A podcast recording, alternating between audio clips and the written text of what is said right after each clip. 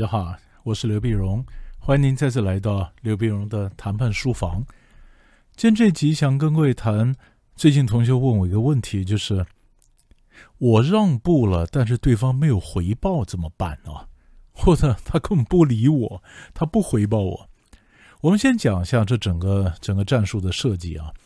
我们在战术上呢，我们常讲说有一招嘛，就是我先让步，对不对？那我先让步，我们希望我的让步能够。呃，不见得打动他了，但是你要让他知道说他欠我一份情嘛，啊，欠我一份情，他以后是不是会回报？那么这个基本上是根据心理学上的礼尚往来的原则所设计的一个战术啊，就是我们所谓的 reciprocity。reciprocity 是什么意思呢？就是有时候人家让我嘛，那我呢？我我我我我如果没有回报他，我常常就会花很多时间跟别人解释为什么我没有回报啊！哎呀，他那个让步也不是诚意的啦，也不是什么。我越花时间去说明为什么我没有回报，越足以证明回报是应该的。对不对？所以原来战术设计就是我今天让了，我们希望用我的示好，用我的善意，能交换他心理上的一种回报的倾向，很自然的会觉得回报会欠我一份情，他回报一下。那结果有同学跟我讲说没用啊，没用啊，因为有的时候他跟这个呃有些药厂跟我讲，他跟医院的这些采购在谈，在谈，结果这一次我让给他，那下一次人家根本不会想要还你。啊，我一说，有的时候我们也讲说，在谈判的时候，我今天让给你，我不见得要你马上在同一个时间就回报我，但是你可以下一次回报我。就同学主要抱怨就是根本没用，因为人家下次根本不会回报我，哈，根本不会回报我，那怎么办呢？哈，其实这是分几个角度来看啊。如果说今天你的让步对他来讲，他感觉上只是你的示弱。他不认为那是一种示好，你知道吧？那么如果说我们今天让步是示好，我是帮对方一个一个一个一个忙啊，那示好，那他当然觉得很感激，他又回报我。那如果我是示弱，我是被逼的让步，他不觉得他欠我任何情，因为你就是让步啊，你就是简单的让步嘛。对不对？那你让步的原因，就是因为你让步，你才拿得到这个单嘛。那我觉得我已经跟你结清了，不是吗？你的价格退让了，那最后呢，我决定这个这个单是下给你了。那我怎么会觉得我欠你一份情呢？我不会觉得我欠你一份情嘛，这是两回事儿，你知道吗？就现在讲一下，就是如果我是示好，如果他的东西呢，他需要什么东西，我给他 need。他 need 他需要什么东西，我给，那我给他的东西，这就是一种我示好了，我帮他了，他就觉得我，呃，他他就是就是他欠我一份情嘛。如果他不是 need，他是 demand，他要求他要求我让还个东西，那我是被迫让步了。好了好了，我让步，我本来要这么高的价钱，后来我让步，我本来要一百块，一百块最后我让到八十块，八十块最后成交，我拿到了单。那你认为采购会认为这是我让步吗？他会觉得他需要回报我的让步吗？不会嘛，他要觉得他受到了 favor，他才会让步嘛。他有好处，他才觉得他欠你一份情。如果你让步了，最后他拿到单了，这不就结清了吗？所以我就跟着同学讲，你再想想看，当初你让步的原因。你有期待他将来怎么回报吗？可是你可能你也没有期待嘛，对不对？你也没有期待嘛，你只想说我今天让步，那么我今天就达到了单。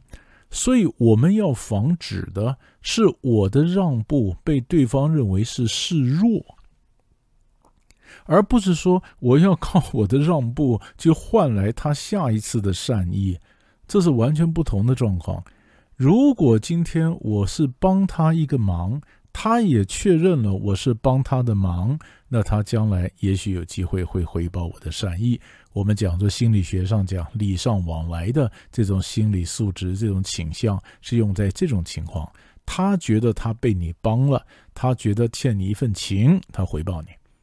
可是如果他觉得他没有被你帮，那不是你在帮他，而是你为了要担你自己做让步，那我怎么会欠你？所以，我们今天让步的一方。我们就不玩这种什么叫做呃那么寻求回报的战术，不是，我们就让步的一方，我就是让步，我就是得一个单，那这个案子就清了，每一局每一局我们就结算清楚，不要那边七想八想，还要他回报你，没这么好的事情。我们唯一要做的是后续。那今天我清了，我让步以后，我怎么样表现出来软而不弱，这个是关键。因为我们每一次我们当 sales 的时候，就比如说我今天让步，那我今天让步，那么那么我都会跟对方讲说，呃，下不为例啊，下不为例啊，呃，今天什么原因下不为例啊，对不对？我们我们在讲下不为例的时候，我们心里总是想说，希望能做损害控制，那就是我让步了，但这个让步不要变成先例。对不对？如果变成先例，被对方不断的援引，不断要求有样学样，那我就后患无穷。所以，我如果被迫让步，我一定避免让步变成先例。可是问题是，买方一定把它当做先例，对不对？一定把它当做先例。那你上次让了，上次可以打这么大折扣，不应，你这次也要打啊！你上次可以给我 special discount，这次我也要求同样的 special discount。有有有人我说老师那怎么办？我说我跟你讲这几个原因啊。你说 special discount，那你说你看这次一码归一码嘛？那这次你是不是需要这个单？如果你这次可以很强势，你可以说你可以找出很多理由来支持你自己，说这次状况不一样。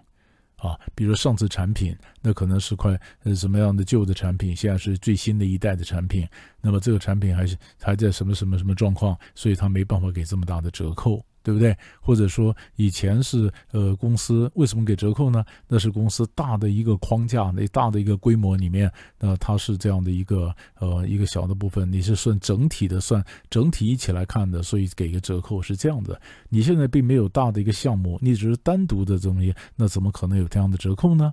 啊，那对方可能还是不认账，对不对？他可能不买单，那你没有关系啊，那你就是晓得，他也只是试试看。你就挡挡看，你知道吧？每当我们讲说，哎呀，上次有的折扣，下次也要一样的，有样学样，那个都是试试看。那你就挡挡看，不需要让的很快。对方只是要要看，要得到很好，要不到就算了。所以你也不需要自己很快的、很心虚的赶快让步，没这回事儿。你先把它挡一下，你说怎么情况的不一样？那可能对方后来就自己放弃他的要求，有可能。那如果你真的给或不给，我们考虑的也不是前一次或者后一次，就是这次，谁有求于谁，谁比较急需这个产品，或者谁比较急需这个单，那我怎么放啊？那所有的放放给人家呢？我们讲的三种方法，让你今天软而不弱。第一种方法呢，就是我们常讲的摆柱子拆柱子。就是你总要有理由来支撑你的立场，然后一旦你修改你的立场，你要让人家知道因为什么什么原因啊，什么数字改变啦，通货膨胀数字改变啦，市场的波动啦，或什么原因，所以因为有某些某些原因，所以你才让步。你不是随便人家一推你就让步的，这叫让的有章法，这才让人家觉得，哎，你是有原则，你才能够软而不弱。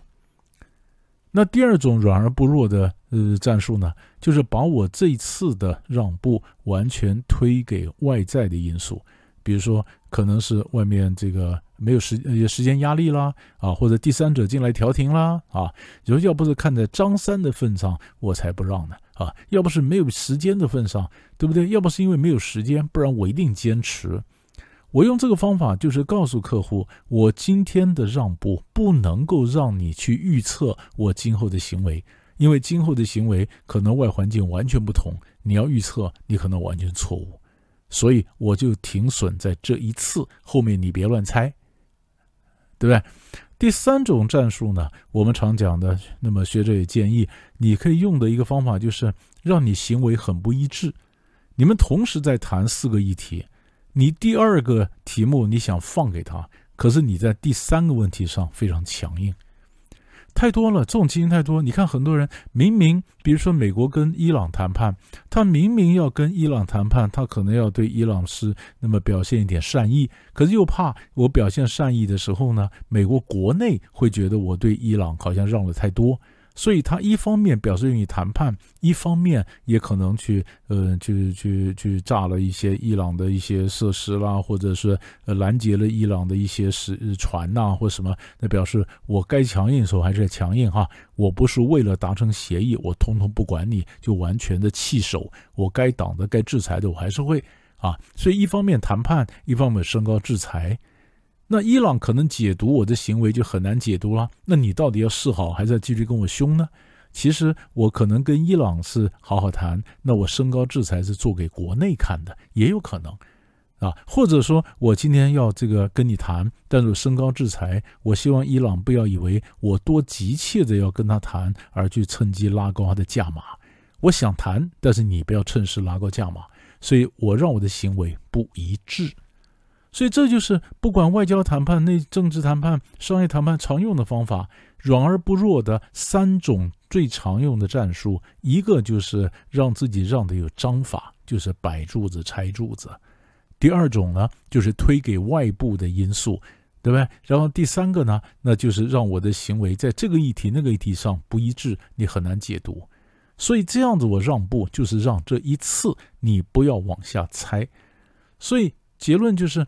有的时候谈判不是每一次我让步，人家都会回报，因为他不觉得呢对他有什么好处，或者是一个 favor。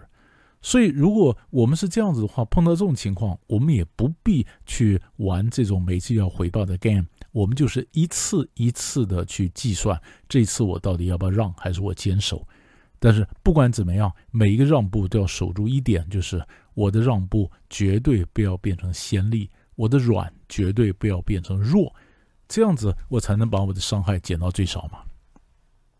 我不知道这样讲大家能不能听得懂这整个大的概念啊？所以我就拿这个去回答那么同学上课提的问题，就说，呃，我让步，对方老师不回报怎么办？